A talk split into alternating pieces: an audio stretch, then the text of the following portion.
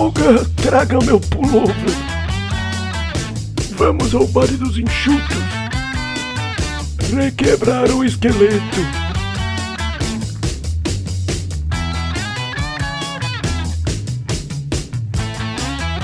Ai, minha bursite.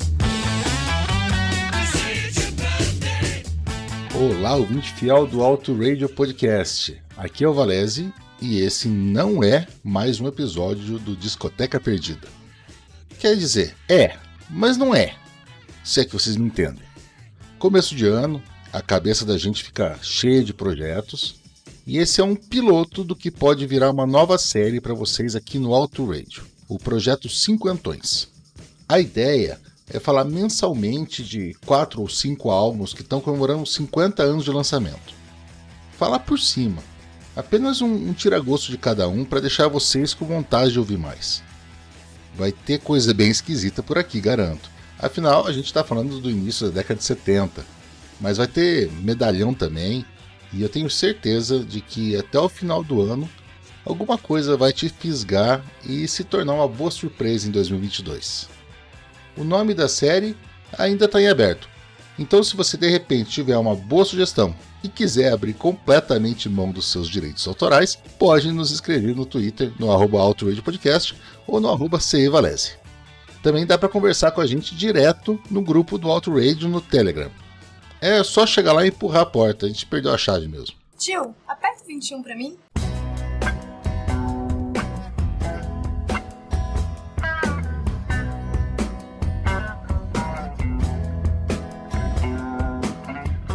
Primeiro, as damas. E que dama! Vamos começar com o pé direito e dar o microfone para ninguém menos que Aretha Franklin. A diva começou sua carreira em 61 e quando chegou em janeiro de 72 já tinha lançado 17 álbuns. Isso mesmo, mais de um por ano. Depois de I Never Loved a Man the Way I Loved You, de 67, que já abria com o clássico Respect, e de Lady Soul, do ano seguinte, que começa com Chain of Fools, ninguém mais duvidava de Aretha. Talvez por isso ela tenha decidido que o nosso indicado, Young, Gift and Black, não começaria com uma powerhouse e que o álbum inteiro teria uma estrutura mais balanceada, o que o torna ainda mais bonito. Inclusive, há quem considere esse o melhor disco de Aretha. Com 12 músicas distribuídas em quase 45 minutos, o LP foi lançado pela Atlantic Records e produzido por Tom Elt, Eric Martin e Jerry Wetzler. Nele, a gente encontra coisas como Rocksteady, um funk clássico, onde o canto é respondido pelas backing vocals, entre elas Erma e Carolyn Franklin, irmãs da nossa estrela principal, e muitos, mas muitos metais, além de uma batida que às vezes pode te fazer lembrar de um bom samba. É uma composição da própria Rainha do Soul, ao contrário da música título, Young, Gifted and Black, que é um cover de Nina Simone que, nessa versão, começa com um órgão e vocais eclesiásticos que te jogam direto numa igreja do Harlem. Então, na segunda metade da música, desembocam num soul estilo Marvin Gaye, que cabe naquelas coletâneas de música para namorar. Mais rock and roll impossível. E temos ainda a versão gospel de The Long and Winding Road, que é simplesmente emocionante e, eu me arrisco a dizer, melhor que a original dos Baratas. O disco alcançou a 11 posição na lista geral da Billboard, segunda se a gente considerar só os LPs de Soul Music, e valeu à cantora um dos seus 11 Grammy de melhor performance vocal feminina de Rhythm and Blues. Vitrola! Hein? Em seguida, vamos com nossa esquisitice do mês. The Spotlight Kid, o sexto álbum do californiano Don Glenn Vliet, também conhecido como Captain Beefheart. Don era amigo e inimigo, depois amigo de novo, depois outra vez inimigo do Frank Zappa. E, como bigode, era bem maluco das ideias. Considerado, dizem as más línguas, apenas por ele mesmo uma criança prodígio, ele se dizia um artista completo e fazia das suas composições performances. Talvez por isso nunca tenha feito muito sucesso nas rádios, apesar de ser uma influência confessa tanto de John Lennon quanto de Paul McCartney. Ele e a sua banda, a The Magic Band, estavam numa seca danada, né, vendendo almoço para comprar o jantar. E talvez por isso tenham decidido lançar o que foi considerado seu trabalho mais comercial. Inclusive, um crítico da época disse que esse foi o disco mais acessível deles, com uma atmosfera relaxada, praticamente uma jam de blues.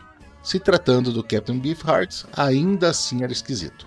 Mas o álbum é realmente muito parecido, nos seus 36 minutos e 10 faixas, com o som mais bluesy dos Doors. Ele foi considerado o álbum do mês pela britânica Melody Maker e chegou ao número 44 nas paradas da ilha. Em casa, The Spotlight Kids não foi tão bem, mas acabou se tornando o primeiro álbum de Vliet a entrar no top 200 da Billboard e sua centésima trigésima primeira posição foi o mais alto que ele conseguiu chegar na carreira.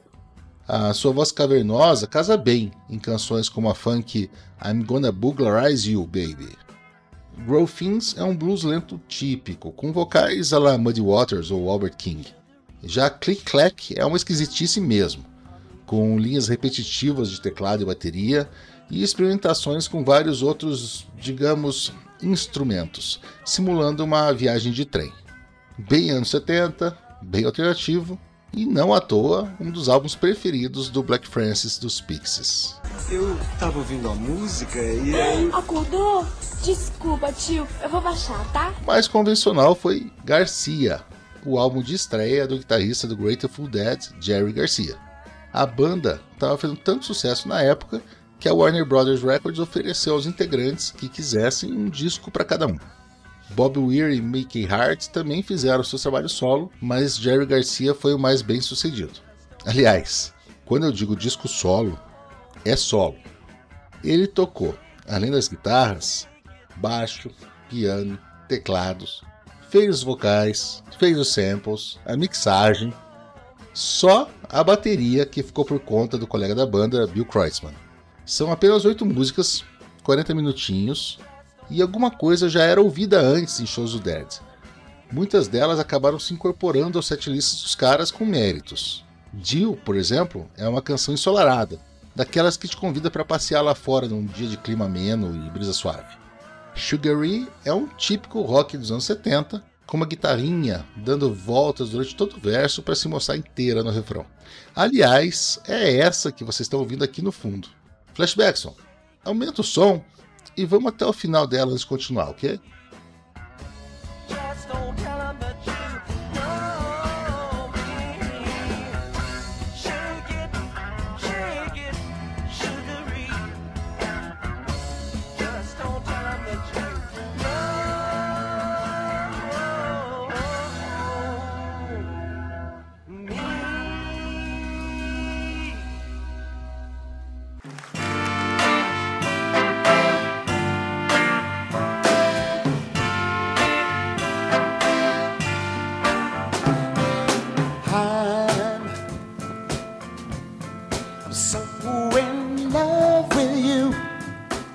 Show, né?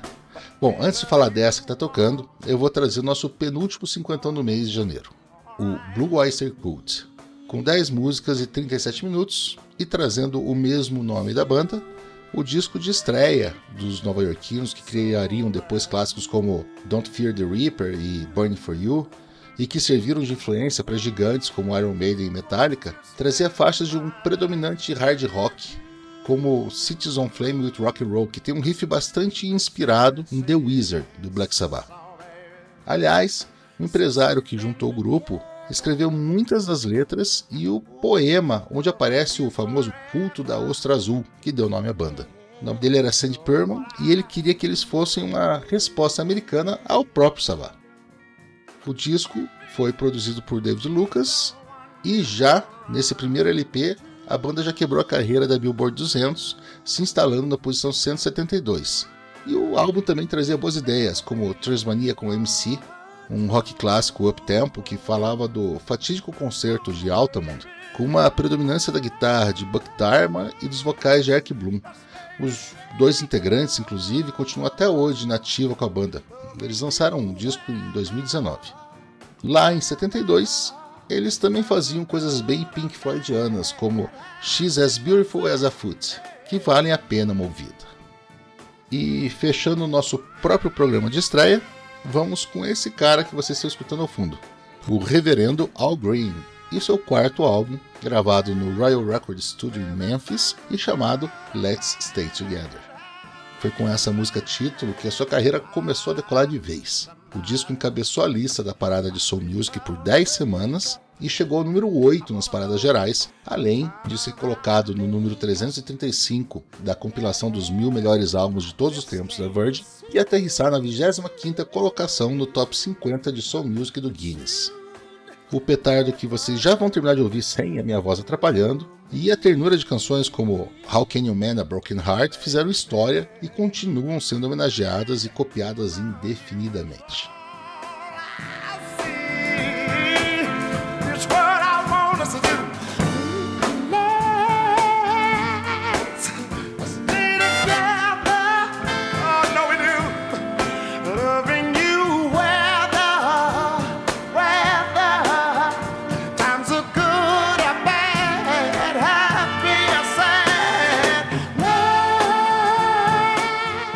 Isso então, sem mais delongas, e eu me despeço rapidamente com a lembrança de que esse é o Outrage Podcast no Twitter e no Instagram, como arroba Outrage Podcast, e eu sou Valese, arroba Valese lá no Twitter.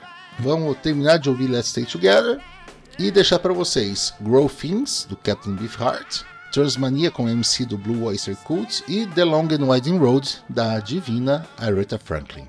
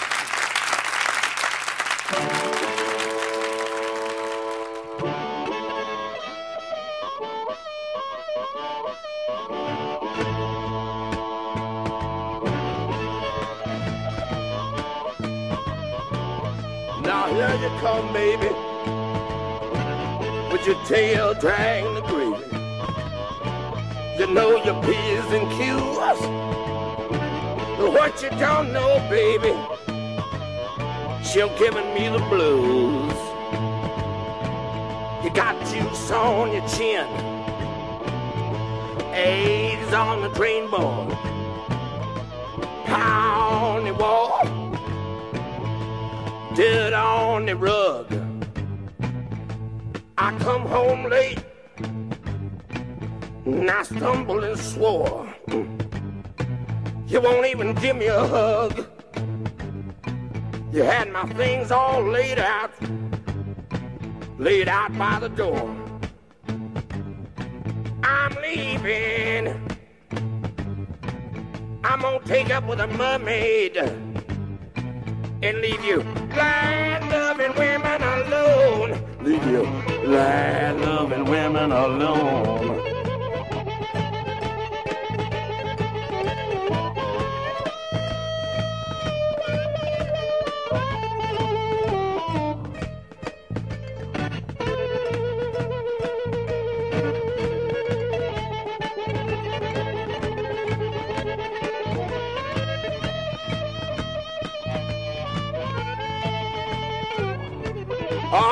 Said you had together once.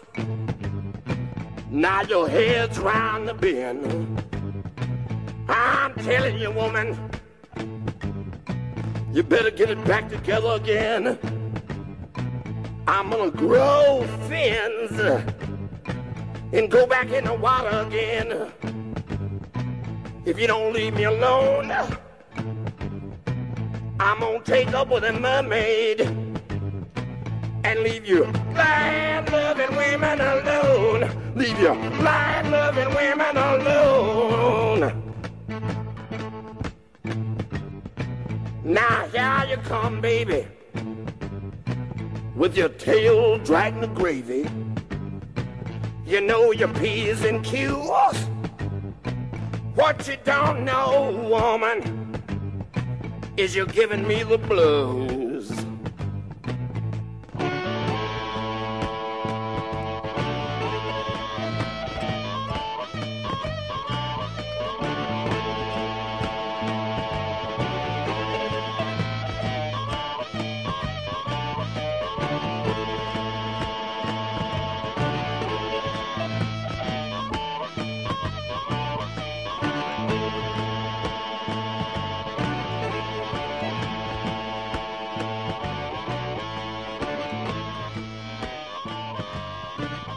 Bye.